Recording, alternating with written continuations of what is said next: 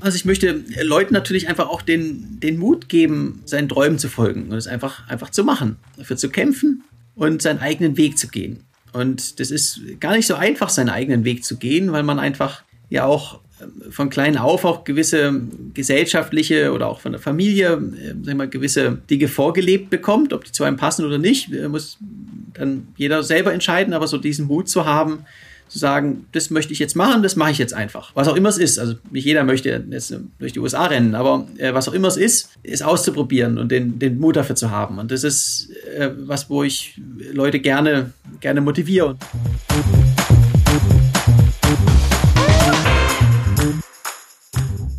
Wir sind live, oder? Ich glaube ja. Hallo. Hi Olli. Hi Katharina. Ich bin wirklich, äh, wie sagt man, neidisch, weil ähm, du so ein Hardcore-Sportler, der für uns mal für, ich glaube, über äh, 150 Tage waren das, oder? Mal zu den coolsten mhm. Deutschen in den USA gezählt hat. Ähm, aber auch mhm. den leidensfähigsten Deutschen in den USA, wie ich finde. Niemand Geringeres als Jonas Deichmann. Ja, genau. Wir haben Jonas Deichmann für Wunderbar Together interviewt. Ähm, und ja, das, obwohl er nicht in den USA sitzt. Ich glaube, er hat auch nicht so richtig einen Wohnsitz. Also er hat einen, aber da ist er nicht so oft. Aber ähm, er war zu Gast bei uns, netterweise. Genau, weil er die USA durchquert hat und das nicht nur einmal, sondern gleich zweimal. Einmal auf dem Fahrrad hin und dann laufend wieder zurück. Und das Ganze komplett unsupported. Also er hat sein ganzes Equipment, sein Essen, sein Zelt, sein alles selber getragen. Also Crazy. dieser Mann ist auf jeden Fall eine Maschine. Und was ich auch so cool fand an ihm, ist seine Berufsbezeichnung. Er ist nämlich selbstständiger Extremsportler und auch Abenteurer. Und ich meine, wie cool ist es, einen, einen freiberuflichen Abenteurer zu interviewen? Das geht nur bei Wunderbar Together. Ich war halt leider nicht dabei, ich konnte an dem Tag nicht. Du hast das mit Felix gemacht, aber ihr habt ja da in, ausführlich drüber gesprochen. Er ist von der Oscars, also von New York nach LA, ist er gefahren. Das war noch relativ einfach, hat er mal gesagt. Und ja, dann zurück ja, genau, ist er genau, gelaufen. Mhm. Ist er wirklich gerannt. Und, ähm, und dann hat er, und das finde ich so irre, also das war, hat ihm scheinbar nicht gereicht, diese diese Zeit in den USA und diese Tortur, die er auf sich genommen hat, der hat euch dann noch von der nächsten Challenge erzählt, oder? Ja, also erstmal, das muss man auch noch als Anekdote dazu laufen, äh, erzählen. Er ist am ähm, Anfang November wieder angekommen in New York ja. und das war ein Tag vor dem äh, New York Marathon. Und ich meine, das ist ja für, für wahrscheinlich LäuferInnen weltweit ein absolutes Bucketlist-Goal. Und den hat er dann aber einfach auch noch easy peasy mitgenommen, ähm, nachdem er einfach schon 100 Tage unterwegs war. Genau, und jetzt gerade, weil ich glaube, Jonas Deichmann ein Mensch ist, der nicht besonders gut stillstehen kann, hat mhm. er gerade sein nächstes Unterfangen angekündigt. Und zwar möchte er in Rot, diesmal an einem Ort in Deutschland, 120 Ironmans absolvieren. Und zwar hintereinander an 120 aufeinanderfolgenden Tagen. Das muss man sich mal reinziehen. Das ist ja so krass, nicht nur körperlich, sondern einfach auch mental. Also drei Monate lang Ironman zu laufen. Wahnsinn. Also wer steckt hinter diesem sehr, sehr, ich, ich darf es sagen, glaube ich, verrückten Menschen. Ähm, das erfahren mhm. wir jetzt in Wunderbar ja. Together Folge 81, oder? Genau, Folge 81 mit Jonas Deichmann. Let's go.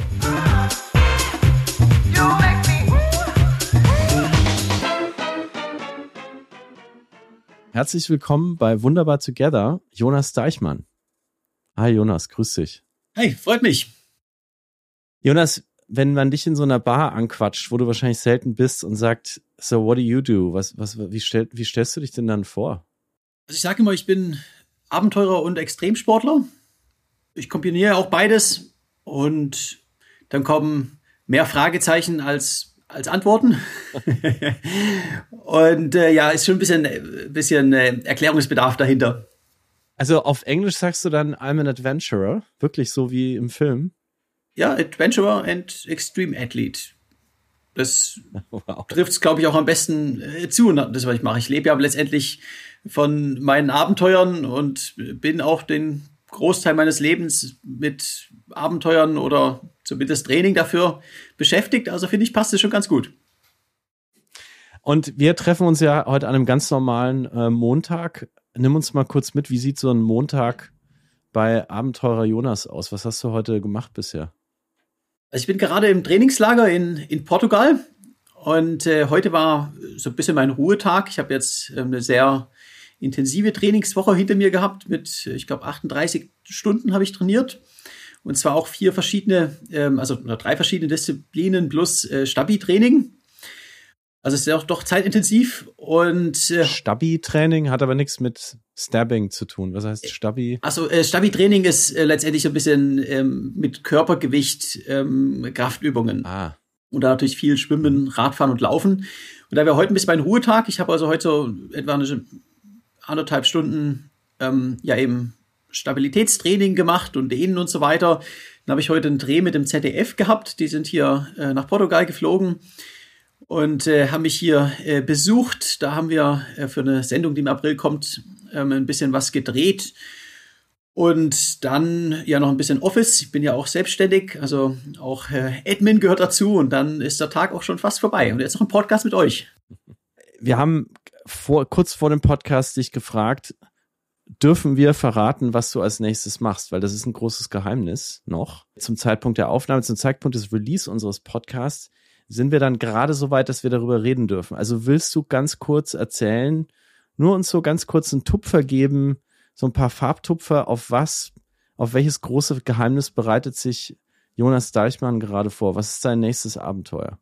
Gerne. Also ich habe ja 120 Ironman-Distanzen einmal rund um die Welt gemacht. In, äh, war ich 14 Monate unterwegs, war ein ganz großes Abenteuer, auch, auch unsupported.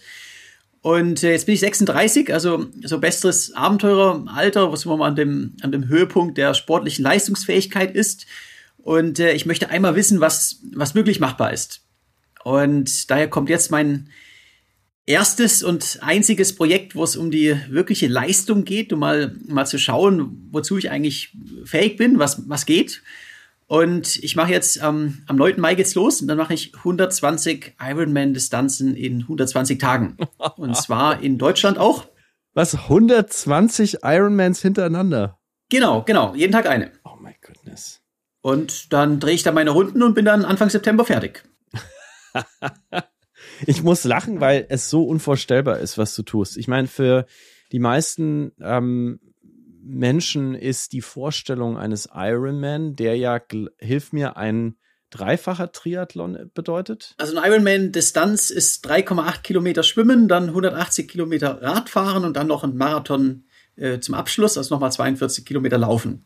Und das mache ich einfach jeden Tag für vier Monate. Für die meisten Menschen ist das bereits einmal im Leben zu schaffen unmöglich. Äh, du machst es dann über, ja, jetzt, wenn ich richtig gerechnet habe, ein Quartal, also ein Vierteljahr hinweg, jeden Tag. Äh, Catalina hat es gleich so die Sprache verschlagen, dass sie ganz aus dem, aus unserem Studio rausgesprungen ist. Sie ist aber wieder da. Catalina, äh, Jonas hat gerade verraten, dass er 120 Ironmans hintereinander macht. ich weiß nicht, mir fehlen die Worte dafür, Catalina. Ja, ich glaube mir und meiner Internetverbindung auch, die hat sich direkt abgeschaltet, weil sie dachte, äh, niemals im Leben kommt jemand auf so eine Idee. Und ja, Wahnsinn. Das ist dein nächstes Projekt. Genau, und ich mache das auch diesmal in, in Deutschland. Und zwar äh, der weltgrößte Triathlon mhm. ist ja die Challenge Rot bei, bei Nürnberg. Meine Heimat. Also auch ein, ein riesen Volksfest. Äh, genau, genau, ist super Ort und auch so das, ähm, ja, die Heimat des Triathlons in Deutschland. Und ähm, die werde ich eben 120 Mal hintereinander machen. Ja, du machst dieselbe Strecke 120 Mal hintereinander. Äh, genau, 120 Mal die Challenge Rot hintereinander. Ich nehme auch an der, an der richtigen Challenge Rot teil. Da starte ich mit den Profis. Das ist für mich dann äh, Nummer 60 Halbzeit. Das erinnert mich daran, dass du ja deine große Amerika-Tour, über die wir gleich sprechen, mit dem New York Marathon aufgehört hast. Auch da habe ich mir schon an den Kopf gefasst und habe gesagt, jemand, der das Land zweimal durchquert hat, hört mit dem New York Marathon auf. Der New York Marathon ist das, worauf sich ganz viele New Yorker ein Leben lang freuen, vorbereiten, dass sie das einmal schaffen. Für dich ein kleiner Blip auf dem Radar. Ich weiß gar nicht, was ich dich am, am als erstes fragen soll. Wie, wie haben denn deine Eltern, die dich ja schon ein bisschen länger kennen als Katharina und ich, auf deinen neuen Plan reagiert? Ich versuche es mal so rum zu fragen. Also extrem positiv. Ich habe ja jetzt mhm. doch auch schon ein paar immer größer werdende Projekte geschafft. Daher auch in meiner Familie ist da jetzt keine Skepsis vorhanden, sondern natürlich Respekt und man schaut, ähm, ja, ist es machbar? Und dann ist da vollste Unterstützung. Also die finden das super und ähm, ist ja auch ein kleines Familienunternehmen bei mir. Mein Vater macht mein, mein Management.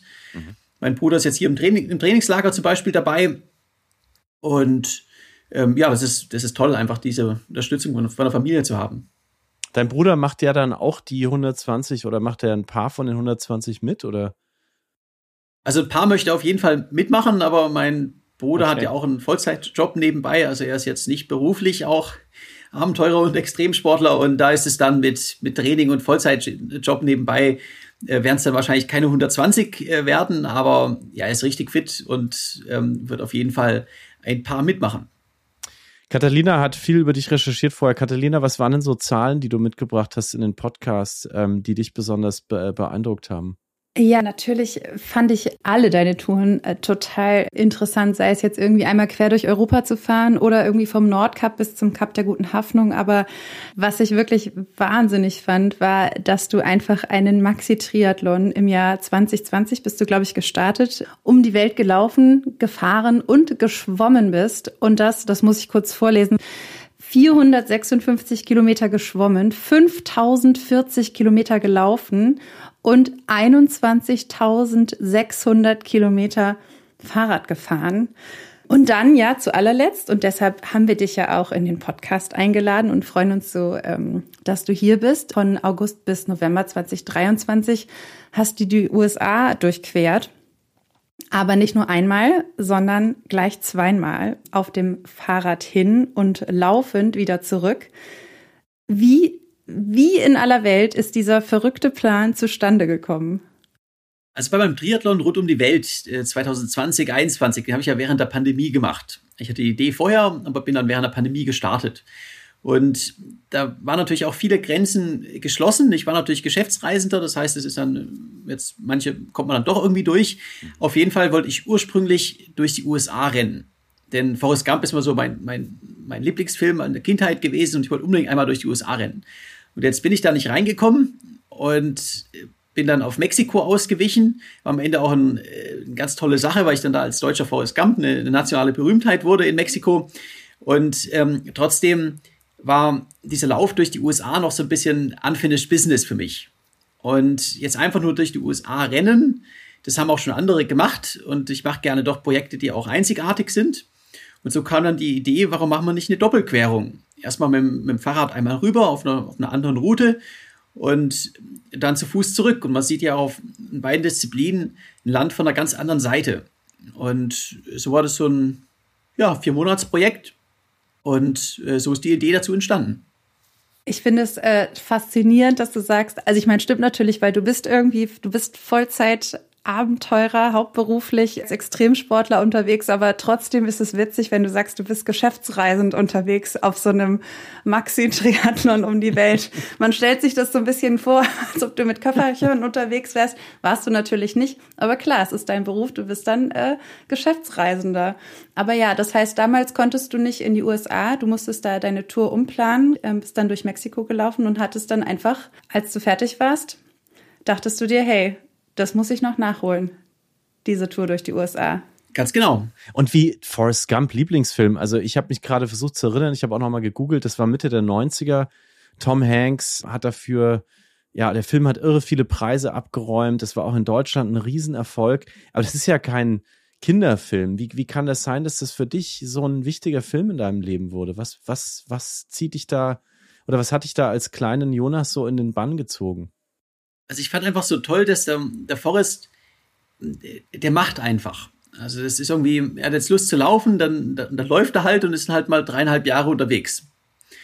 Und jetzt hat er Lust, auf ein Schrimpboot zu gehen, dann geht er auf ein Schrimpboot und irgendwie klappt es ja immer. Also irgendwie geht ja alles gut aus. Und äh, das ist so, ich sage immer, das Schwerste ist, an die Startlinie zu kommen. Also die meisten Träume und Projekte, die scheitern vorher. Und man muss einfach diesen ersten Schritt tun weil es einfach immer einfacher, nichts zu machen, in der Komfortzone zu bleiben und nichts zu verändern. Mhm. Und der, der Forest, der symbolisiert so richtig, dass man vielleicht manchmal einfach mal losrennt oder macht, aber ähm, prinzipiell würde das vielen Leuten nicht schaden, dass man einfach, einfach macht. Und äh, daher fand ich es auch so, ein, so einen tollen, inspirierenden Film. Life is full of opportunities. Miles and More, Europe's leading loyalty program, rewards you with award miles on flights, travel, and in your everyday life. With the Miles and More credit card, you'll earn award miles every time you use your card. The Miles and More World Elite MasterCard offers you exclusive benefits, which make your Miles and More world even more valuable and diverse. Apply now and for a limited time earn 60,000 award miles as a welcome bonus after qualifying account activity. That's enough for a Star Alliance economy round trip to Europe. Did you know? As an exclusive benefit, you earn two award miles per $1 spent on ticket purchases made directly from Miles and More integrated airline partners and one award mile per $1 spent on all other purchases. In dem Film läuft ja Tom Hanks eines Tages einfach los, wie du sagst, und der, der hat ja so, so eine Art, so eine Art Schienen an und der, der verliert die und merkt plötzlich, er kann eigentlich laufen, seine Behinderung existiert gar nicht. Hattest du auch so einen Moment in deinem Leben, dass du, äh, gab es einen Moment, wo du losgelaufen bist zum ersten Mal und gemerkt hast, ich, ich kann das, das ist, das ist meine Gabe, das ist mein Ding, das könnte mein, mein Leben werden? Also ich war von klein auf schon immer ähm, extrem sportlich und habe dann ja während dem Studium Radreise einmal um die Welt gemacht. Und danach kam dann so der Gedanke auf, äh, Leistung, ja, das auch als Beruf zu machen, Leistungssport und Abenteuer. Und sagen wir mal, so ein Moment für mich, wo ich gemerkt habe, dass doch viel, viel mehr machbar ist. Da hatte ich, äh, ich hatte zwei. Also äh, der erste, der war während dem Studium. Ich habe ja komplett im Ausland studiert. Ich habe meinen Bachelor in Schweden gemacht mit Auslandssemester in Brasilien und Singapur. Und ich bin dann aber in Singapur angekommen, es hat mir nicht so gefallen, halt große, teure Stadt und ich wollte ja auch so ein bisschen eher so Strand und auch Abenteuer während des Studiums. Und da habe ich gedacht, dann, dann ziehe ich halt nach, nach Tioman Island, so eine kleine paradiesische Insel in Malaysia und studiere von da aus und gehe dann zu den Semester, äh, zu den Prüfungen wieder zurück. Und das Interessante ist, ich habe dann versucht, so eine Lerngruppe zu gründen und alle meine Mit-Austauschstudenten haben dann gesagt, es geht nicht. Hat, wie soll, du musst doch hier in Singapur sein. Hat so noch keiner gemacht. Und ähm, am Ende gab es aber gar keinen Grund dafür, sondern es war einfach nur was Außergewöhnliches. Und es war ein Riesenerfolg. Ich habe am Strand gelebt, habe jede Menge Geld gespart, weil es viel günstiger war und habe eine tolle Zeit gehabt und war ähm, der Beste von allen Austauschstudenten. Und da habe ich dann so gemerkt, ähm, ja, man muss einfach mal hinterfragen, ähm, warum geht es nicht, äh, was daran so einfach machen. Und in meinem Master habe ich das perfektioniert. Habe im Master in Copenhagen Business School gemacht, aber bin nie dort gewesen. Ich habe in Brasilien und. Indien und Teneriffa gelebt. Und äh, das war sowas, was ich dann auf mein ganzes Leben danach auch übertragen habe, dass man einfach ständig, ähm, sag ich mal, den, äh, ja, Dinge hinterfragt. Ist das wirklich so? Muss ich das so machen oder kann man was anderes machen? Und ein zweiter Punkt war natürlich, äh, ich war Radfahrer ähm, von klein auf und mit dem Triathlon rund um die Welt bin ich ja dann ja auch 456 Kilometer durch die Adria geschwommen und zwar äh, ohne Begleitboot mit so einem Floß, was ich in dem Meer gezogen habe. Und da denkt man erstmal, ja, du bist ja gar kein Schwimmer. Aber am Ende ist ja der, der Mindset und das Durchhalten, das ist auf alle Disziplinen übertragbar, ganz egal, was ich mache. Und das gibt immer unglaublich viel Selbstvertrauen, weil mit der richtigen Einstellung, da kann man einfach extrem viel schaffen. Gibt es da irgendwas, ähm, was du auch irgendwie Leuten mitgeben kannst? Also vielleicht ein Tipp oder ein Hinweis, wenn man gerade an so einer Schwelle steht und überlegt, hm, soll ich jetzt diesen Sprung ins Ungewisse wagen? Was wäre dein Rat? Also vielleicht muss man nicht direkt 450 äh, Kilometer schwimmen, aber vielleicht geht es ja auch einfach darum, mache ich diesen Umzug, mache ich den Jobwechsel, äh, schaffe ich das? Oder äh, sehe ich vielleicht doch zu viele, ja, Dinge, die mich davon abhalten, gerade um mich rum? Was würdest du raten in so einer Situation? Also äh, viele Menschen äh, haben eher Angst, was zu verlieren. Aber ich stelle mir auch immer die Frage, was ist eigentlich das Schlimmste, was passieren kann? Und für mich wäre das Schlimmste, was passieren kann, wenn ich einen Traum habe und ich, ich probiere es einfach nie. Und irgendwann kommt was im Leben dazwischen oder man ist zu alt oder wie auch immer und man macht es nicht. Also ich, ich bereue die Dinge, die ich, äh, wenn ich was wirklich machen will und ich probiere es und gebe mein Beste, gebe mein Bestes und es funktioniert nicht, dann bereue ich das nicht, sondern bin ich stolz drauf. Ich bereue die Dinge, äh, die ich jetzt gar nicht probiert habe. Und daher der beste Punkt ist, der beste Tipp, den ich geben kann, ist erstmal, ja, zu überlegen, sind die Konsequenzen, wenn es jetzt nicht funktionieren sollte, äh, wirklich so schlimm? Und meistens ist es nicht. Und dann einfach machen. Der beste Zeitpunkt, der ist meistens jetzt. Und das kann ja auch sein, wenn man jetzt auf Radreise gehen will, auf große, ähm, naja, dann nimmt man sein Fahrrad und äh, fährt mal die Großeltern besuchen, macht oder auf den nächsten Berg, macht einen Overnighter, übernachtet da und am nächsten Tag geht zurück. Dann merkt man, hey, es war ja gar kein Problem. Und dann werden die Distanzen immer länger.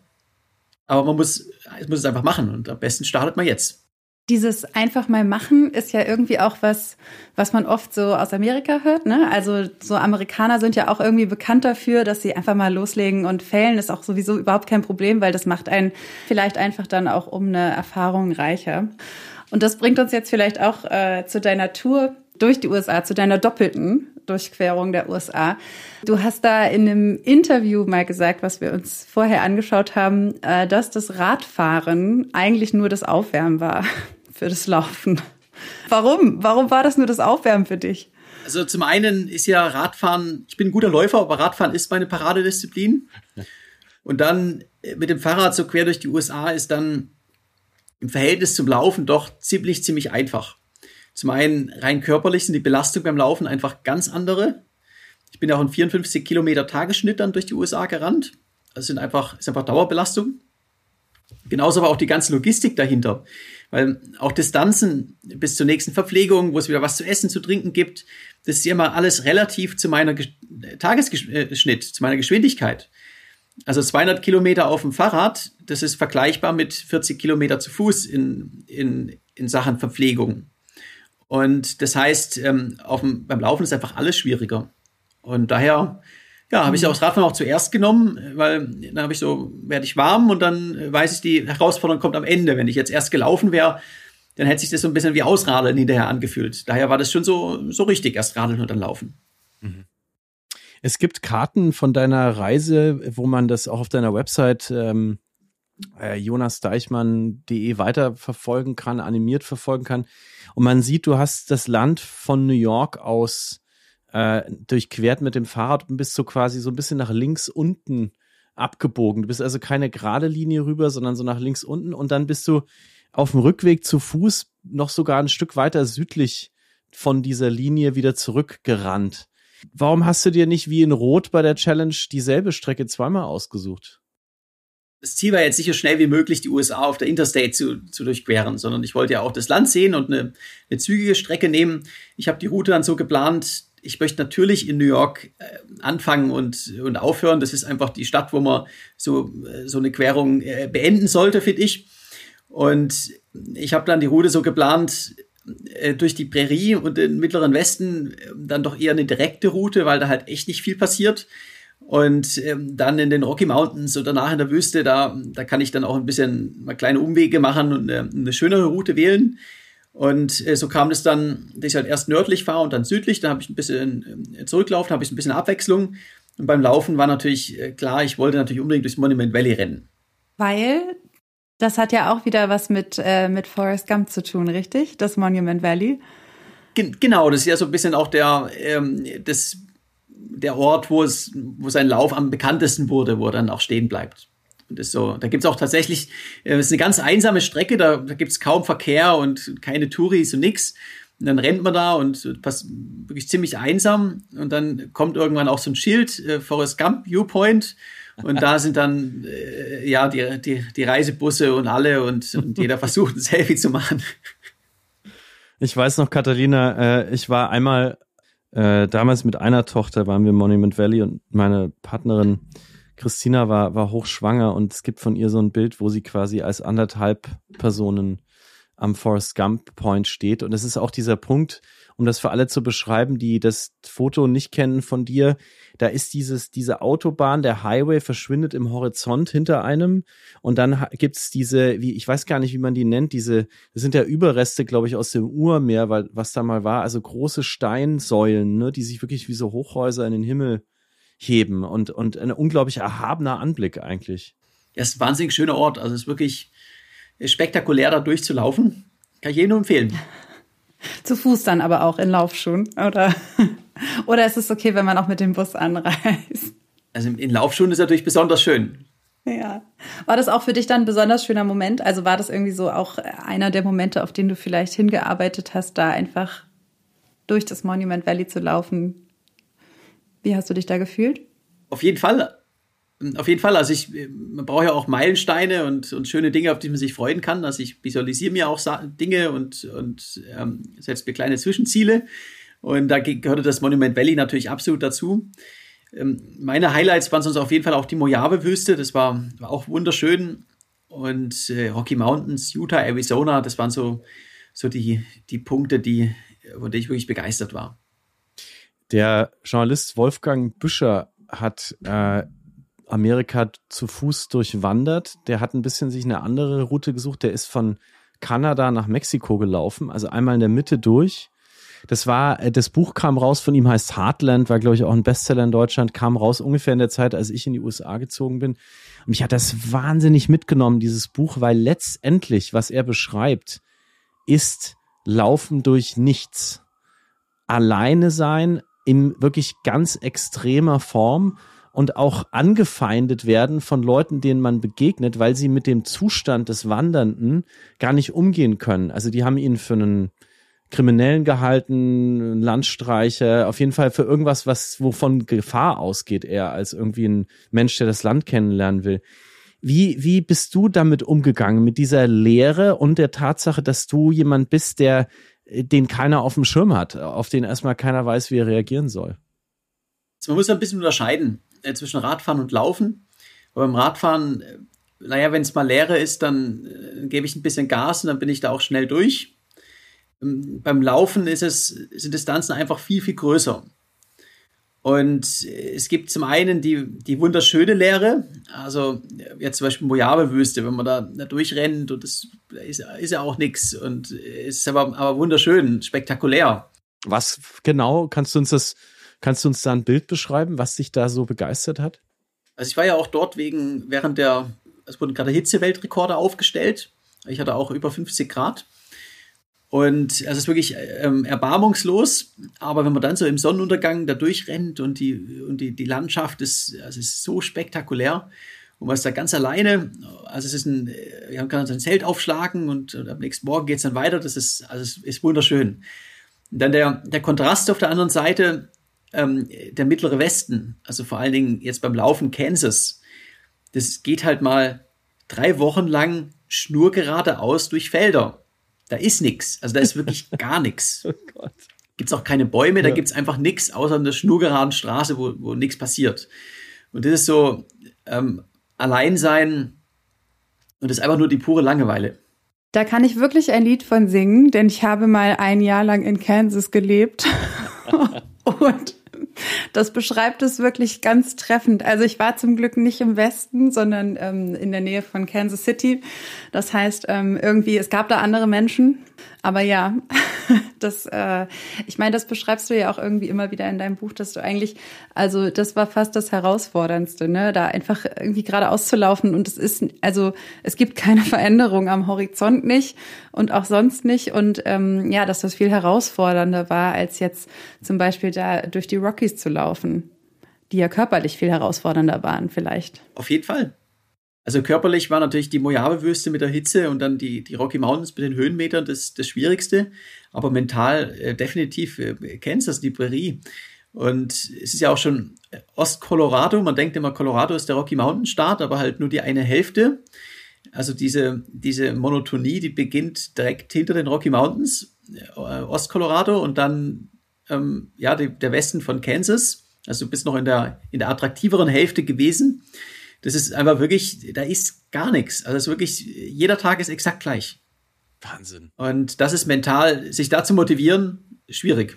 Ähm, wir sind einmal mit dem Auto gefahren von, ähm, also von Topeka, von der Hauptstadt bis nach Colorado und ähm, ja, da war wirklich einfach nichts, aber wir haben das halt dann in einem Tag geschafft. Deshalb, ähm, ja. aber Jonas, äh, ich habe ich hab gerade in so einem Buchensatz gelesen, irgendwie, da muss ich an unsere Kinder denken, ähm, Langeweile ist der Boden, auf dem die Fantasie erblüht oder wie so ähnlich. Es gibt ja, Kinder gibt, es gibt für Kinder ja kaum was Schlimmeres, als sich zu langweilen. Die werden dann sehr, sehr schnell, ähm, sehr, sehr ungehalten. Du musstest damit umgehen, dass Langeweile für dich ein Begleiter war über Wochen und zwar jede Stunde des Tages. Was hast du denn in der Zeit in deinem Kopf bewegt? Was hast du denn da dann, was machst du denn da dann? Also ich fand es auch schön. Es war eine, eine, eine, tolle Erfahrung. Ich muss jetzt nicht nochmal durch Kansas rennen, aber ich bin froh, ich habe es gemacht. Und ich habe Musik gehört, ich habe Podcasts gehört, Audiobooks, habe mich ein bisschen weitergebildet. Und wenn es dann ganz, ganz monoton war, habe ich auch mal irgendwie Freunde oder Familie angerufen, kann beim Laufen auch, auch über, über Headphones telefonieren. Und habe dann so, dann ging der Tag vorbei.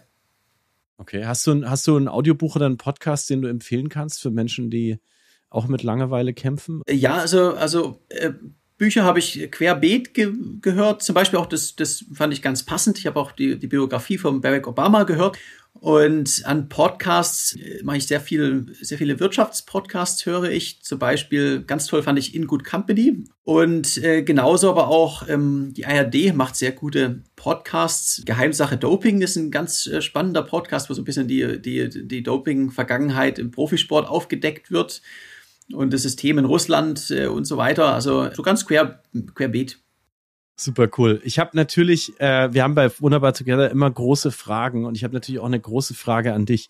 Du bist ja wirklich sehr USA erfahren, nicht nur da äh, durch deine zwei Durchquerungen. Wir haben es gerade besprochen, einmal mit dem Fahrrad von rechts nach links und dann zu Fuß von links nach rechts. Es fährt gerade bei mir die Feuerwehr durch. Das ist immer New York Podcast Live.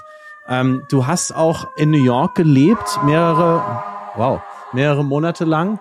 Und du hast auch schon mal Alaska durchquert, weil du ja die Panamerikaner, diese Straße, die vom nördlichsten Punkt der Amerikas bis zum südlichsten reicht, auch schon ähm, extrem sportlerisch bewältigt hast. Du hast also von den USA, würde ich mal sagen, mehr gesehen als 99,99 Prozent der Menschen auf diesem Planeten. Was würdest du sagen, missverstehen die meisten Menschen an Amerika? Was ist das größte Missverständnis an diesem Land? Man hat von den USA immer äh, den Amerikaner im Kopf und den Amerikaner gibt's nicht. Und äh, ich habe die nettesten und liberalsten und offensten Menschen in, in Teilen der USA getroffen.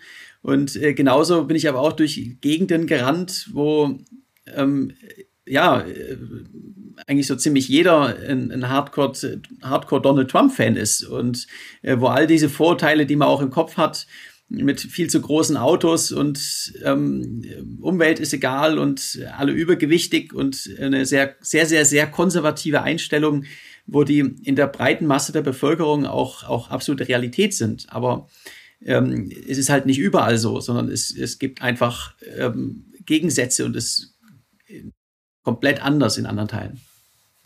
Ähm, was hast du, was hast du mitgenommen von diesem Land, von dem du wirklich ja so, so, so, so viel gesehen hast, ohne aber jemals so richtig anzuhalten und innezuhalten? Also ich habe einfach extrem viele Eindrücke mitgenommen, die so divers sind von Landschaften. Also die USA, der Westen hat ja mit die schönsten Landschaften der Welt. Es ist, ist so unglaublich spektakulär.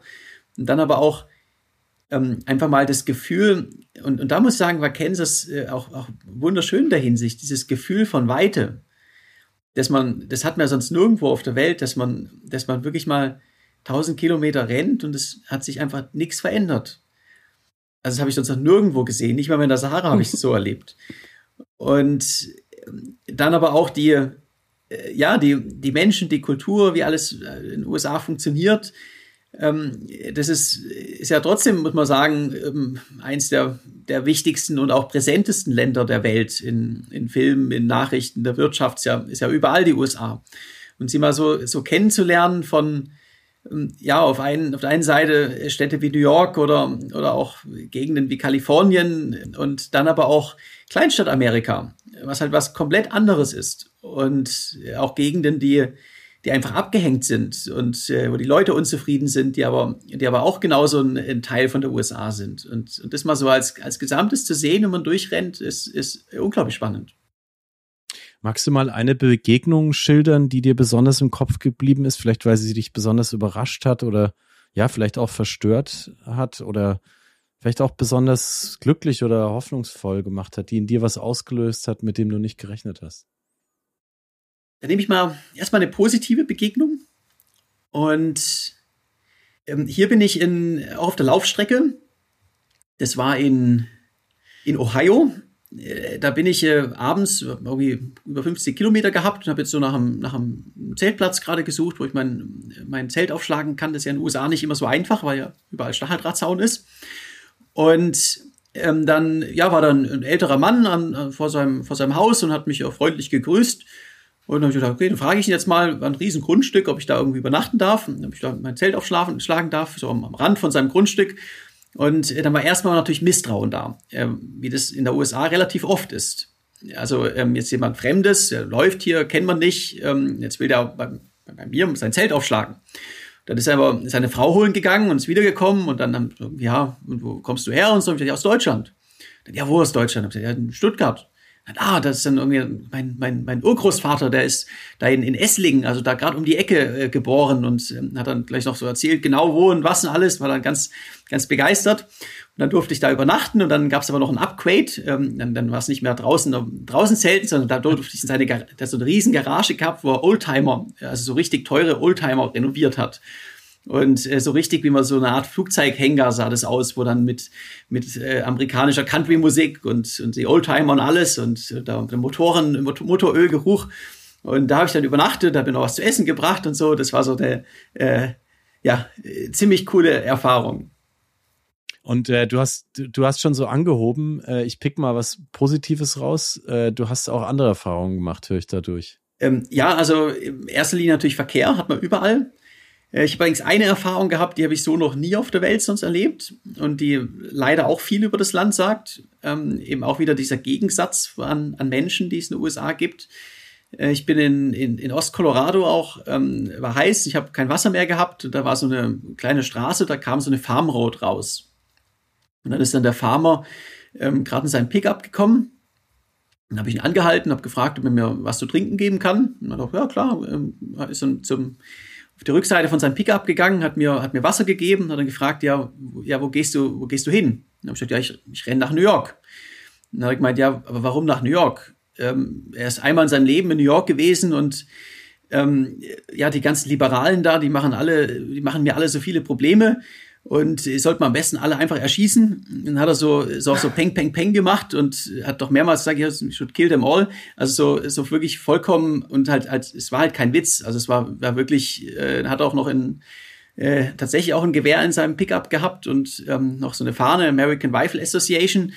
Ähm, und äh, das war dann schon so, jetzt gucke ich mal, dass ich hier schnell wieder wegkomme. Also es war äh, so Gefühl, ähm, da möchte ich jetzt nichts mit zu tun haben die Menschen sind ja auch mit dir mitgerannt. Also das äh, sieht man ja auch auf Bildern oder Videos. Und da, auch da sind wir eigentlich wieder bei jo Jonas Forrest Gump Deichmann.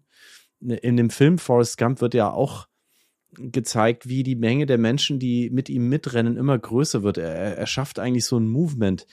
Bei dir, äh, du hattest Promi-Status, das hast du schon erzählt in einigen Gegenden. Ähm, aber lass uns mal ein bisschen über diese Menschen sprechen, die da mit dir mitlaufen. Also zuerst mal, äh, nervt dich das, wenn plötzlich du bist da ganz alleine, du bist total in deinem Flow und da kommt plötzlich ein Pulk von Leuten und sagt, ah, der Jonas! Und, und bringt dich komplett raus und will aber unbedingt auch dabei sein und macht die ganze Zeit Selfies und dann stolperst du vielleicht noch über jemanden drüber. Also das kann ja auch total nerven. Wie bist du überhaupt damit umgegangen, dass Leute mit dir dabei sein wollten? Wie, wie war das für dich? Ich bin es ja schon gewöhnt seit äh, meinem Lauf durch Mexiko. Und äh, ich sag's mal so, ähm, ich freue mich in der Regel äh, über Begleitung. Sind meistens auch nette Leute und dann unterhält man sich ein bisschen, dann geht die Zeit auch schneller vorbei. Das ist ja auch am Ende Ablenkung und tolle Begegnungen in der Regel. Ähm, es gibt natürlich ab und an mal wirklich jemanden, äh, auch der nervt, außer Frage. Äh, wenn dann irgendwie so eine Art Interview-Charakter ist, wo ich dann äh, dieselben Fragen, die ich halt auch schon bei meinen Vorträgen äh, hundertmal äh, beantwortet habe, jetzt nochmal ähm, äh, beantworten äh, muss. Also ich, ich sag's mal so, ich habe jetzt, hab jetzt kein, keine Lust, wenn jetzt irgendjemand neben mir herrennt oder radelt und jetzt hier ähm, Verkaufsberatung für was für ein Fahrrad er, er denn bitte fahren sollte und, und, und noch was für ein Zelt und, und, und, und so weiter. Also da, da habe ich echt keine Lust drauf. und ähm, äh, naja, dann laufe ich halt ein bisschen schneller und dann bin ich meistens auch äh, relativ schnell allein. ach, du, ach, du läufst den dann einfach weg, den Leuten. Also wenn's, äh, wenn es jetzt wirklich einfach einfach nervt, durch halt ein bisschen das Tempo erhöhen. Das finde ich wirklich einen richtig guten Move. Aber kommt ganz, ganz selten vor, muss ich sagen. Ganz, ganz selten. Also in der Regel sind es wirklich äh, nette Leute, wo ich gerne auch ähm, Begleitung habe. Ich habe natürlich auch jetzt die ganze Zeit überlegt, mit welcher Frage kann man dir so richtig auf den Geist gehen. Und es scheint so zu sein, die, dass die, du hast ja vor allem deutschsprachige ähm, äh, Fanschaft, die wollen also alle genau wissen, was du da fährst, mit auf was du, also die, das sind alles Technikfragen oder was, mit welchen Na Fragen kann man dir richtig auf den Geist gehen, weil du die dauernd hörst? Also, ja, es sind, es sind die Fragen, die, die ich halt schon ganz, ganz, ganz oft bekommen habe. Und vor allen Dingen sind es auch Fragen, ähm, wo ich genau weiß, mit zwei Minuten Internet-Nachforschung ähm, äh, würdet ihr die Antwort finden. Äh, dann, dann nervt's mich. Also das ist dann irgendwie, äh, genau, also ich möchte jetzt, wenn mich jemand fragt, ähm, äh, was für ein Fahrrad fährst du und soll ich mir das auch kaufen? Muss ich sagen, ja, ist ein schönes Fahrrad, sonst würde ich nicht fahren. Ähm, wenn du genug Geld hast, kauf dir auch. Wenn, äh, wenn Preis, ja, wenn was günstigeres möchtest, dann nicht. Also, was soll ich jetzt dazu sagen? Und, und wenn du die Frage dann 100 Mal bekommst, dann ist es dann doch auch ein bisschen, ähm, kann es ein bisschen nervig sein, ja. Aber wie gesagt, kommt ab und an vor und ja, ich weiß, wie ich damit umgehe. Ich finde die Vorstellung so geil, Katharina, dass man nach Colorado reist, ja, und, äh, dann mit großem Aufwand Jonas irgendwo abpasst an irgendeiner ewig langen Straße mit GPS und allem und ihm das und, und einem dann nichts Besseres einfällt, als zu fragen, sag mal, das Fahrrad, soll ich mir das auch kaufen? Ähm, das finde ich schon eine sehr coole Szene. Ja, ja, ja, auf jeden Fall. Vor allem finde ich schön, ähm, wenn du dann erzählst, dass du den Leuten dann irgendwie einfach wegfährst oder wegläufst. Aber ich kann mir das schon vorstellen. Also ich habe das Gefühl, gerade auch in manchen Fahrradkreisen ist es ja auch schon sehr wichtig, was man fährt und ähm, was, welche Teile da drauf sind. Aber du hattest ja auch nicht nur Leute, die spontan mit dir mitgelaufen sind, weil sie irgendwie auf dich gewartet hatten, sondern du hattest auch immer wieder Begleitung auf, äh, auf deiner Tour. Freunde sind mitgelaufen, Freunde und, glaube ich, Wegbegleiter. Und dann ähm, ist auch dein Vater ein gutes Stück mitgelaufen, wobei er auch Rad gefahren ist, zum Teil. Wie ist das? Wie gut kannst du mit deinem Vater zusammenlaufen? Das funktioniert ja auch nicht. Ist ja auch nicht unbedingt so, dass das immer richtig gut geht, dass jeder mit jedem gut zusammenlaufen kann. Das scheint aber bei euch gut zu klappen dann, oder? Das funktioniert super. Also mein, mein Vater macht ja, macht ja auch mein Management und macht, übernimmt mir, ja, hält mir bei all meinen Abenteuern und Projekten immer den Rücken frei. Und er ist diesmal in, auf der Laufstrecke, also wo ich dann durch die Rocky Mountains gelaufen bin, ist er zehn Tage mit, mit dem Fahrrad nebenher geradelt und hat dann eben gefilmt und Bilder gemacht. Und das war richtig toll, also auch an, einfach dann abends zusammen zu zelten und so. Das ist dann einfach Quality Time, die man zusammen hat. Wahnsinn, richtig toll. Und am Ende ist er dann die letzten, ich glaube, acht oder neun Tage noch äh, nach New York rein, äh, zusammen mit seiner, seiner Partnerin ähm, äh, noch, noch mitgelaufen äh, und die haben sich dann einfach immer abgewechselt. Das dann ähm, eine läuft jetzt mal zehn Kilometer, dann kommt der andere und so ging das dann auch ganz gut. Wahnsinn, Katharina, ich weiß nicht, ob ich das könnte mit meinem Vater zehn Tage lang ich jogge, er fährt Fahrrad. Da hat der Vater ja dann auch ständig einen Vorteil. Der kann ja immer sagen, komm jetzt, jetzt mach mal hier. Weil er ist ja schneller, ne? Na, ich war in den Bergen teilweise dann zu Fuß doch auch ein bisschen schneller, wenn es steil wurde. Verstehe. Okay. Seid ihr da auch kompetitiv, ihr beiden? Also, dass ihr euch dann gegenseitig anfeuert? Ähm, nicht mehr. Also, wir waren in meiner Familie mit meinem Vater und meinem Bruder äh, in meiner Kindheit und Jugend sehr kompetitiv. Also da war halt äh, doch ähm, jedes Ortsschild eine Sprintwertung und äh, jeder Anstieg eine Bergwertung. Aber äh, die Zeiten sind jetzt vorbei. Also ich muss mich jetzt nicht mehr mit meinem, meinem 66-jährigen ähm, Vater messen. Aber trotzdem, also Hut ab, dass er da überhaupt diese Strecke mitfahren kann und dann hinterher auch noch mitläuft. Wahnsinn. Das heißt aber, dieser, dieser Ehrgeiz, wie auch außergewöhnliche Dinge zu reißen, irgendwie Sachen zu machen, die nicht jeder macht, ist schon auch so ein bisschen, ja, familiär bedingt bei dir. Außer Frage, so ein bisschen Familientradition. Mein, mein Opa war ja so auch Schlangenfänger in Afrika. Okay. Und äh, mein Vater ist schon sehr, sehr viel unterwegs gewesen. Mein Bruder macht bei manchen Abenteuerprojekten von mir mit. Also schon durchaus auch so ein bisschen Familientradition. Entschuldigung, was ist denn bitte ein Schlangenfänger in Afrika? Also mein Opa äh, ist auch Deutscher, ist dann irgendwann ähm, ausgewandert, ist dann mit so einem ähm, ja, kleinen Bus bis an die, nach Westafrika runtergefahren. Und er wollte ursprünglich irgendwie ein Boot bauen und Welt segeln, aber ist dann da hängen geblieben und hat dann erst verschiedene Sachen gemacht. Und am Ende hat er dann seine Liebe für, für Schlangen entdeckt und hat dann so ähm, also er hat sie jetzt keine nicht gefangen, um Handtaschen daraus zu machen, sondern er hat sie ähm, eher geschützt, weil die, die Afrikaner, wenn sie eine, äh, dort, wenn sie eine Schlange entdeckt haben, haben sie es normalerweise umgebracht. Und mein Opa hat dann äh, die bei sich zu Hause gehalten. In Ghana oder welche, welche Ecke Westafrika sprechen wir da jetzt? Ähm, also erst an der Elfenbeinküste und dann in, in Guinea. In Guinea, okay.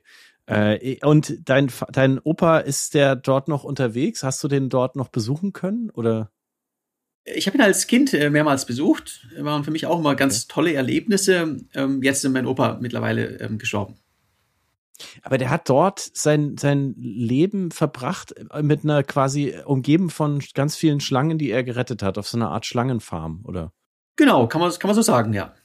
Okay, und hattest du da nicht unglaublich Schiss? Ich meine, wenn man jetzt aus Stuttgart kommt, ist man ja nicht unbedingt jeden Tag mit hunderten Schlangen äh, zusammen. Also ich, ich hätte mir ja in die Hosen gemacht. Also ich fand es als, als Kind einfach toll, ähm, dass es so mal aus, dem, aus Deutschland kommt und jetzt ist man im, in Westafrika als, als kleines Kind, das ist doch super. Das ist eine, eine tolle Erfahrung, ist ein Abenteuer. Wahnsinn. Catalina, du hast ja auch Jonas Buch gelesen, ne, das kurz nach dem Zieleinlauf rauskam. Ja, ich habe es sehr, sehr begeistert gelesen. Ich konnte es eigentlich gar nicht weglegen. Und was ich, was ich verrückt fand, du hast es ja wirklich, also du bist ja im Prinzip vorgestern erst wieder angekommen. Also nein, nicht wirklich vorgestern, es war November 23, aber ich meine, du bist am, am 4. November ähm, in New York wieder angekommen, bist dann noch mal eben kurz den New York Marathon mitgelaufen. Das muss man auch erstmal schaffen. Und dann hast du jetzt schon dein Buch veröffentlicht. Wie hast du wie hast du das geschafft, das Buch jetzt so kurze Zeit nach dem Ende deiner Tour schon zu veröffentlichen? Also auch hier möchte ich einfach schnell sein. Und ich habe jeden Abend äh, letztendlich Sprachnachrichten geschickt, wo ich dann, dann erzähle, was ist heute alles passiert. Und ähm, dann habe ich aber äh, in Deutschland Unterstützung, jemand, der das dann, sag ich mal, zu Papier bringt. Und ich bekomme es dann wieder zum Gegenlesen. Ähm, wir ähm, ja, skypen auch einmal die Woche, wenn ich unterwegs bin. Und so ist dann das Buch äh, entstanden. Okay, also du hältst dich nicht gerne an, an Dingen auf, sondern das merkt man ja auch in dem Buch, Crossing America heißt es. Du bist einfach wirklich, also du kommst ja auch in den USA an, musst noch auf dein Fahrrad warten und irgendwie hast du direkt schon Hummeln ähm, im Hintern und möchtest eigentlich einfach nur los. Und ich finde, das, das dringt beim Lesen auf jeden Fall durch. Und was man auch, ähm, man hat das Gefühl, dass du mit einer unheimlichen Gelassenheit, mit einem unheimlichen, unerschütterlichen Optimismus an dieses Unterfangen herangehst und dass du ein unheimliches Vertrauen darauf hast, dass sich irgendwie am Ende des Tages für jedes Problem eine Lösung finden lässt. Ist es so? Also stimmt der Eindruck? Und wenn ja, woher kommt denn dieses Urvertrauen, dass sich, dass irgendwie sich am Ende schon immer alles gut ausgeht? Das tut's ja auch immer. Also letztendlich, ich glaube einfach immer daran, ähm, dass es klappt und dass es gut ausgeht. Und shit happens. Ich kann jetzt, wenn was schief läuft, ich kann jetzt mich darüber äh, beklagen und jammern, weil ich für ein Pech hatte, was jetzt schief gelaufen ist, aber das ändert gar nichts, sondern es schafft einfach nur negative Energie. Das heißt, abhaken und auf das konzentrieren, was ich beeinflussen kann. Nach vorne schauen. Und dieser eine nächste Schritt, der geht ja immer. Und da geht noch einer, noch einer und irgendwann bin ich da. Was war denn der biggest shit, der dir passiert ist? Also, naja, gleich am Anfang, das Fahrrad war nicht da. Das war natürlich schon mal ähm, ärgerlich, dass ich dann schon mit Verspätung gestartet bin. Äh, das größte Problem, wo man was wirklich schief gelaufen war, äh, das ähm, war dann in der, der Laufanhänger. Der ist einfach mehrmals kaputt gegangen. Und einmal hat er dann auch in den Rocky Mountains ganz den Geist aufgegeben. Das heißt, ich habe ihn dann zurückgelassen und bin mit, äh, mit Rucksack weitergerannt über die Rocky Mountains für so eine Woche, bis ich dann Ersatz bekommen habe. Äh, das ist dann, äh, ja, da, da funktioniert einfach der beste Plan dann nicht. Und ansonsten hatte ich nochmal äh, Waldbrände auch, oder besser gesagt Wüstenbrände in der Mojave-Wüste. Ähm, da hat äh, ja die Wüste kurz vor Las Vegas gebrannt und äh, ich musste dann ähm, ausweichen von Stadt Route 66, bin ich dann so kleine äh, Schotterwege äh, querfeldein durch die Mojave-Wüste ähm, gelaufen. Das, wenn man dann so einen Anhänger bei, bei 50 Grad durch tiefen Sand zieht, ähm, äh, ja, ich, hatte ich mir ein bisschen anders geplant, aber, aber auch da geht's weiter und, und konzentriere mich auf den, den heutigen Tag und auf den, den Weg zur nächsten Tankstelle. Und gibt's dann eine kalte Cola und, und dann geht's weiter. Was ist die beste äh, amerikanische Tankstellenkette? Welche kannst du uneingeschränkt empfehlen? Äh, Casey's ist super. Also Casey's hat, hat ist, ist richtig gut. Die haben ja sogar ähm, auch Pizza und, und, und alle anderen möglichen Sachen. Und ähm, da kann man auch, da, da findet man immer, immer was Gutes. Casey's, alles klar. Shoutout an Casey's. Stichwort Pizza. Du musst ja unheimlich viele Kalorien zu dir nehmen, auch, ne, wenn du so eine Tour machst und, und unheimlich viel wahrscheinlich die ganze Zeit essen, damit du nicht am Ende irgendwie auf einem Hungerast ähm, aufhören musst. Wie, wie hast du das gemacht in den USA? Hast du die ganze Zeit Fastfood gegessen oder hattest du Riegel dabei oder war es eine Mischung aus beidem? Es war eine riesen Herausforderung. Ich brauche ja, also bei dem Projekt habe ich so circa 8000 Kalorien am Tag gebraucht, auch ein Esswettbewerb. Und in, ich habe am Anfang gedacht, äh, USA, äh, Fastfood und, und Fett und Zucker überall, das ist doch super, da kriege ich meine Kalorien. Aber ich kam am Ende an den Punkt, wo ich das einfach, einfach nicht mehr mhm. ausgehalten habe. Das Essen ist so schlecht. Also es ist einfach äh, unglaublich schlecht. Man kann natürlich jetzt in New York oder in Kalifornien oder auch in, in Großstädten, so findet man natürlich auch gutes Essen, außer Frage. Aber so in Kleinstadt Amerika, also da, da gibt's halt nur Fastfood. Hattest du irgendwo mal den Impetus zu sagen, ich bleib jetzt hier? Hier ist so schön. Ich bleib jetzt einfach ein paar Tage. Ich mache jetzt Urlaub und dann laufe ich weiter. Nein, ich ja war ja auf einer Mission und meine Mission war nach Los Angeles und dann zurück nach New York. Und da gibt's auch keine Diskussion. Ähm, ich habe ja auch, sag ich mal, das große Glück, dass ich ja meine Leidenschaft zum Beruf gemacht habe und äh, jetzt doch auch schon sehr, sehr viel Urlaub habe oder, oder Freiheit im, im Leben. Mhm. Und ähm, es läuft jetzt auch, äh, ja, mit halt ja auch mal, Vorträge, also bei Firmen-Events, etc., äh, was auch ganz gut läuft. Und ähm, ich gehe jetzt mal von aus, auch die nächsten Jahre. Und das heißt, ich habe, kann jetzt die, so wie ich das plane, auch langfristig äh, durchaus auch ein paar Monate im Jahr ähm, auf Reisen gehen und in die Gegenden, wo es mir so richtig gut gefallen hat, da, da gehe ich nochmal dann einfach mit mehr Zeit hin und gucke mir die mal so richtig an und mache dann, mach dann da Urlaub oder was heißt Urlaub? Ich, beim Urlaub mache ich ja auch nichts anderes als Radfahren und Laufen, aber ähm, erkundige das dann ein bisschen. Aber während dem Projekt, da habe ich ein klares Ziel und da wird auch nicht dran gerüttelt. Mhm. Hast du denn eigentlich ein festes Zuhause, also einen Wohnsitz in dem Sinn? Frage A und Frage B, wie finanzierst du dein Leben, dein, dein mobiles Leben eigentlich? Du hast jetzt gerade schon von Vorträgen gesprochen, das sieht man auch auf deiner Website, da kann man dich buchen. Aber das sind ja immer einmalige Dinge, die müssen irgendwie angebahnt werden. Manchmal wird es dann verschoben und so. Also du brauchst ja auch ein Steady Income. Ähm, also wo ist dein Zuhause und ja, wo, wo, wie verdienst du Geld? Also so ein richtiges Zuhause im klassischen Sinne habe ich nicht. Ich habe jetzt äh, bin ja gerade hier in Portugal ähm, und habe jetzt mit gerade ein bisschen ausprobieren, ähm, ob Vanlife nicht was wäre, so als mhm. als Homebase. Ähm, äh, könnte ich mir sehr gut vorstellen für die Zukunft. Und ähm, ja, also mein Einkommen, das äh, habe ich letztendlich von äh, Sponsoren und äh, Vorträgen, vor allen Dingen eben bei als Keynote-Speaker bei, bei Firmen-Events. Und dann ein bisschen natürlich auch mit äh, Spiegel Bestseller geschrieben und äh, Netflix-Filmen, da kommt dann auch ein bisschen was zusammen, haben ein bisschen Werbesachen, aber äh, die beiden äh, größten Säulen sind äh, definitiv Sponsoren und äh, Firmen-Events.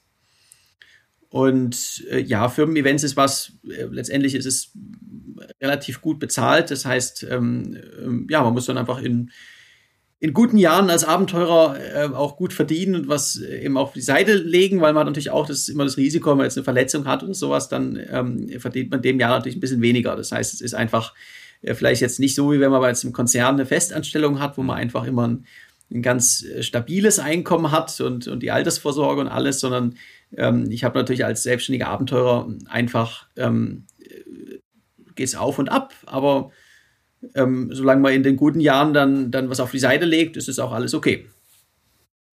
Das heißt ja auch, als Abenteurer bist du, während du ein Abenteuer erlebst, weniger auf der Seite, dass du Geld verdienst, sondern du verdienst Geld zwischen den Abenteuern, oder? Wenn du dann das eine Abenteuer erzählen kannst und dich aufs nächste, nächste Abenteuer vorbereitest. Ist absolut richtig. Oder? Also, in, in, also ich sage immer, ein Abenteuerprojekt ist eigentlich wie ein Startup. Jedes Mal, jedes Mal aufs Neue muss es wie ein Startup ab, abrechnen.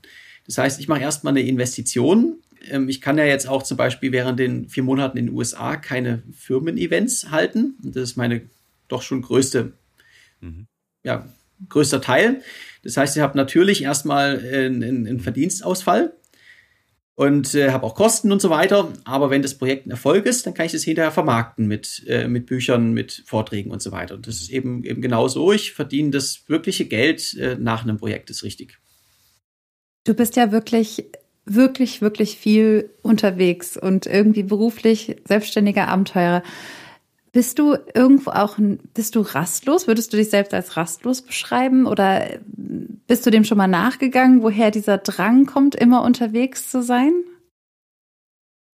Also rastlos würde ich jetzt nicht sagen, sondern äh, ich bin auch gerne an einem Ort, wenn der wunderschön ist und äh, mhm. äh, komme auch gerne wieder zurück an Orte, an denen ich schon, an denen ich schon war, mache da gerne noch mal was. Sondern ich sag mal eher so, ich will etwas entdecken und will was erleben. Mhm. Und das tue ich auf Reisen natürlich oft auch ein bisschen, äh, ein bisschen mehr, aber mir geht's äh, letztendlich geht's mir um Erlebnisse. Und äh, ich möchte immer was erleben. Und das tue ich natürlich, wenn ich solche Projekte mache, wie jetzt äh, zweimal durch die USA, da, da erlebe ich ja jeden Tag, ähm, jetzt abgesehen von, von Kansas, erlebe ich da, da, da jeden Tag ähm, mehr als, als äh, viele Menschen in, in einem Jahr im Büro. Und mhm. äh, das ist das, warum ich das Ganze mache. Man lebt am Ende nur einmal und ich nehme von solchen Projekten einfach Erlebnisse mit, ähm, an die werde ich mich erinnern, wenn ich alt bin. Und, und das ist äh, unglaublich schön. Ja, Wahnsinn. Das glaube ich sofort. Gibt es auch was, ähm, was du bewirken möchtest in anderen? Ja, also ich möchte Leuten natürlich einfach auch den, den Mut geben, was äh, seinen Träumen zu folgen und es einfach, einfach zu machen, dafür zu kämpfen und seinen eigenen Weg zu gehen. Und das ist gar nicht so einfach, seinen eigenen Weg zu gehen, weil man einfach ja auch ähm, von klein auf auch gewisse ähm, gesellschaftliche oder auch von der Familie, äh, sag mal, gewisse Dinge vorgelebt bekommt, ob die zu einem passen oder nicht, äh, muss dann jeder selber entscheiden, aber so diesen Mut zu haben, zu sagen, das möchte ich jetzt machen, das mache ich jetzt einfach. Was auch immer es ist, also nicht jeder möchte jetzt durch die USA rennen, aber äh, was auch immer es ist, ist auszuprobieren und den, den Mut dafür zu haben. Und das ist äh, was, wo ich Leute gerne, gerne motiviere. Und das äh, kriege ich auch oft Nachrichten von, von Leuten, die mir sagen, in, in, in welcher Art und Weise auch immer habe ich sie äh, dazu inspiriert, jetzt ähm, auf ihre erste Reise zu gehen oder auch öfters Leute, die eine schwere Krankheit hatten und dann haben ein Buch gelesen oder meine Story hat ihnen ein bisschen rausgeholfen und das ist für mich natürlich auch eine unglaubliche Motivation. Was ich auch total äh, toll fand beim Lesen, dass ähm, jetzt auch so ganz konkret du ab und zu beschreibst, dass jemand also dass du eine Unterhaltung hattest und jemand sagt, hey, ich bewundere, was du tust, aber ja, ich kann jetzt, ich würde auch total gerne loslaufen, aber ich pack das jetzt gerade nicht, weil aus den verschiedenen Gründen geht es einfach nicht. Und, ähm, und manche von diesen Leuten irgendwie laufen dann halt doch los. Und dass du wirklich auch Leute dazu tatsächlich, also wirklich im wahrsten Sinne des Wortes dazu bewegt hast, vielleicht doch nochmal zu sagen, hey, ich mache diesen ersten Schritt und lauf einfach los. Ich ziehe mir die alten Laufschuhe über. Und da hatte ich ähm, beim Lesen auch immer das Gefühl, dass dich das auch wirklich besonders gefreut hat. Also wenn wirklich jemand nochmal einfach, ja, diese Hemmungen überwunden hat, die Laufschuhe geschnürt hat und einfach ja, einfach gemacht hat.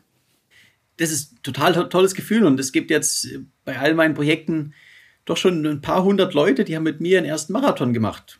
Und äh, das ist unglaublich schön. Und das ist auch was mit meinem, meinem neuen Projekt dann, äh, mit, den, äh, mit den 120 ähm, Ironman-Distanzen in Rot, äh, wo ich auch mit ganz klar sagen möchte, wenn ich da 120 Mal hintereinander meine, meine Runden ziehen kann, dann ist jeder dazu eingeladen, auch mal einen Tag mitzumachen und äh, eine Langdistanz zu machen. Und äh, wenn, äh, wenn die Langdistanz vielleicht zu viel ist, dann äh, zumindest in der Staffel, dass man dann äh, sich zwei Freunde sucht und dann, dann macht man das zu dritt einen Tag. Und ähm, wenn ich, wenn sich so so Begleitung habe, wo jemand sagt, hey, ich habe noch, noch nie einen Marathon gelaufen und jetzt, jetzt mache ich hier mit oder ich habe noch nie einen Ironman gemacht und jetzt mache ich hier mit, das ist für mich auch die, die allergrößte Motivation. Aber jetzt haben wir über USA geredet und du, wie du dieses Land durchquert hast und du hast so viel erlebt, so viel gesehen, so viele unterschiedliche Menschen kennengelernt, hast uns ja auch sehr eindrücklich gesagt, den Amerikaner gibt es nicht und du hast so viel Unterschiedliches gesehen und jetzt gehst du ja voll in die Monotonie, also nichts gegen Rot und Triathlon-Ort, aber du machst ja dann 120 Mal dieselbe Strecke. Das ist ja was ein völlig anderes Biest, oder? Was, was du da jetzt äh, aufzäumst. Außer Frage. Und ich möchte auch ganz klar sagen, ähm, ich werde, ich bin ja Abenteurer und Leistungssportler, aber mehr Abenteurer, wenn ich das in beiden wählen sollte. Und ähm, jetzt möchte ich einmal in meinem Leben eben dieses Projekt machen, wo ich herausfinden möchte, was geht. Das mache ich auch nur einmal. Das werde ich danach, ich werde jetzt nicht dann versuchen, noch mal ein bisschen, noch ein paar mehr zu machen, sondern das mache ich einmal. Äh, und dann kann ich mich wieder Weltumrundungen und, und anderen Projekten ähm, widmen. Aber ich möchte jetzt einmal wissen, was geht, solange ich äh, dazu auch noch, äh, sag ich mal, vom Alter her in der Lage bin. Und äh, da gibt's keine, keinen besseren Ort als, als Rot und äh, gibt's auch nichts Besseres als, als Ironman-Distanzen hinter, hintereinander zu machen. Mhm.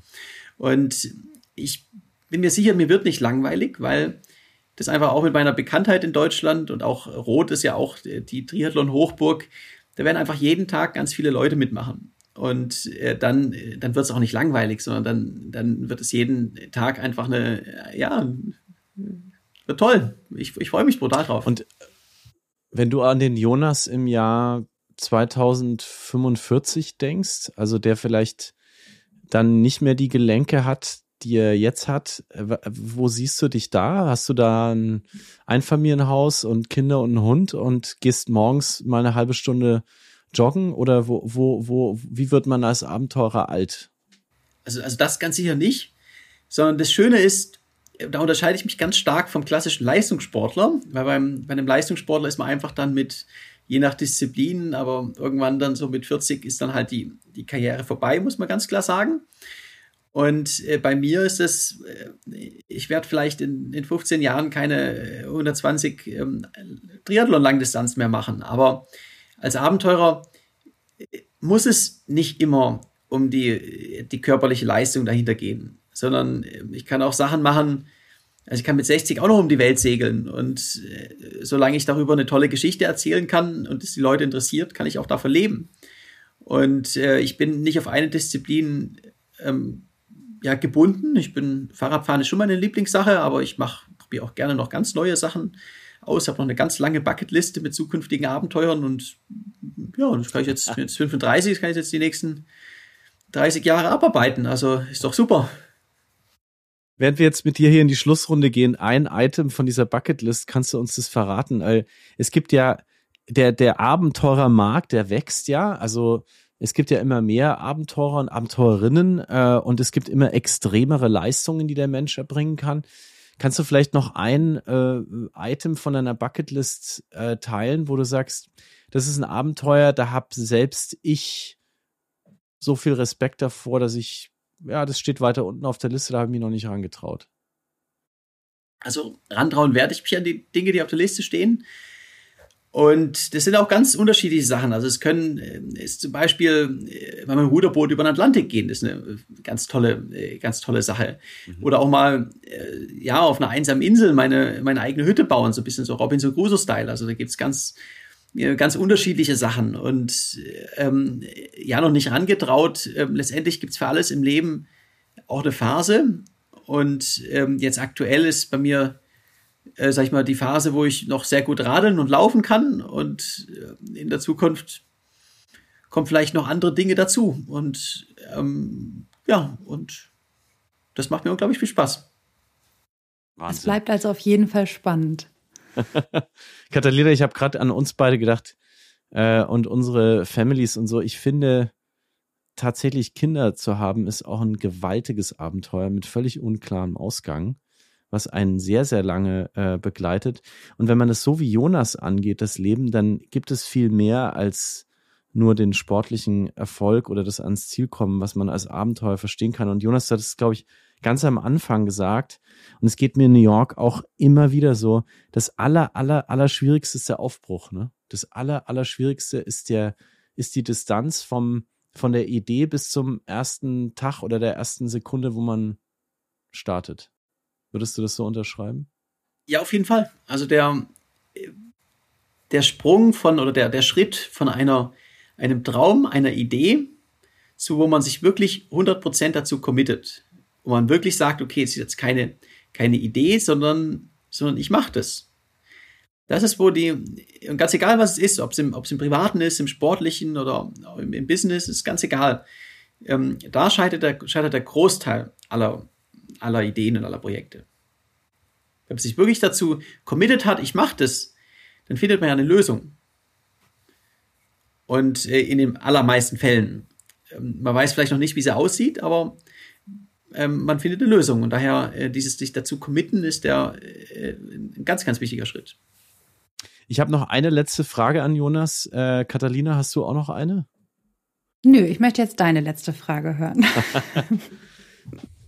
Meine letzte Frage an dich, Jonas, ist, als du in New York den New York Marathon mitgelaufen bist zum Schluss deiner doppelten USA-Durchquerung und dann am Ziel angekommen bist. Es gibt da ganz viele Fotos und auch Filme von dir. Ich glaube, es war mit Blick auf die Brooklyn Bridge, also wahrscheinlich Dumbo am Ufer ähm, wo ja auch viele New York-Touristen hingehen, weil du dort wirklich sehen kannst, du bist in New York, du bist am East River, du bist in der Mitte der Stadt.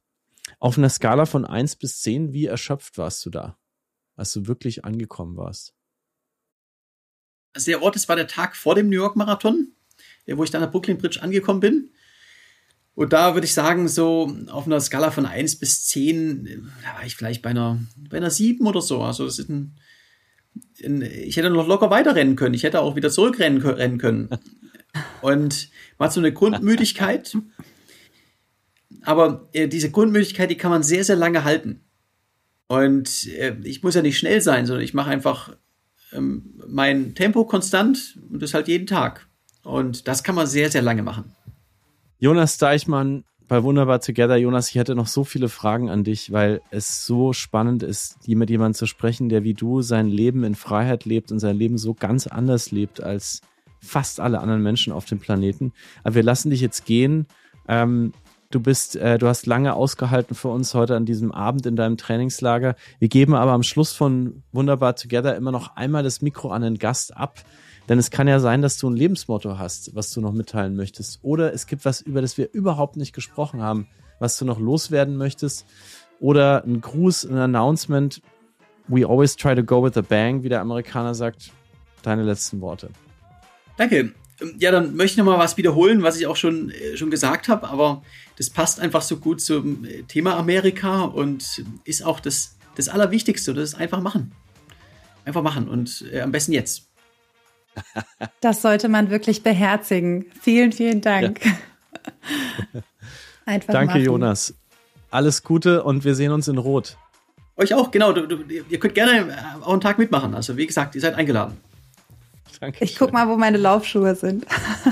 Sehr gut. Nein, ich weiß ganz genau, wo sie sind. Hals- und Beinbruch, Jonas. Macht's gut.